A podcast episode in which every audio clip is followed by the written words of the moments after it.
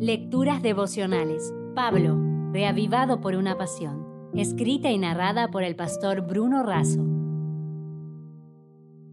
Hoy es 9 de agosto. ¿Cuál es la orden de marcha? En Filipenses 2.13 leemos, porque Dios es el que en vosotros produce así el querer como el hacer por su buena voluntad. Pablo ha enfatizado que la salvación es por la gracia y que la aceptamos por medio de la fe. De ninguna manera este ocuparse en la salvación contradice su prédica. Es la misma gracia de Dios la que nos lleva al fruto. Es decir, solo aquel que acepta ampararse en la gracia se puede ocupar, dedicar y trabajar por su salvación y la del prójimo. La Biblia enseña que debemos cooperar con el llamado de Dios, despojarnos del viejo hombre correr con paciencia, resistir al diablo y perseverar hasta el fin. La salvación no se alcanza por medio de las obras, pero debemos ocuparnos de ella mediante la cooperación personal con Cristo.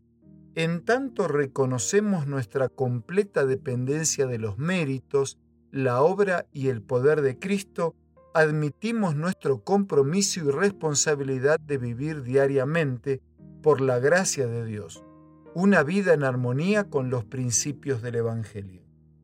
Ocuparnos con temor y temblor no significa un terror servil, sino una honesta y prudente desconfianza propia. Tenemos que temer que nuestra voluntad no esté rendida permanentemente a Cristo.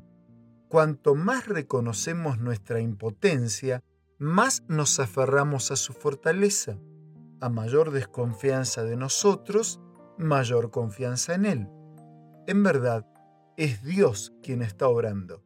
El apóstol destaca que el poder para la salvación viene de Dios y que obra en nosotros para cumplir su propósito, y eso ocurre de manera igualitaria tanto en el querer, es decir, en el estímulo, deseo o determinación inicial, como también en el hacer, es decir, en el poder para llevar adelante nuestra decisión.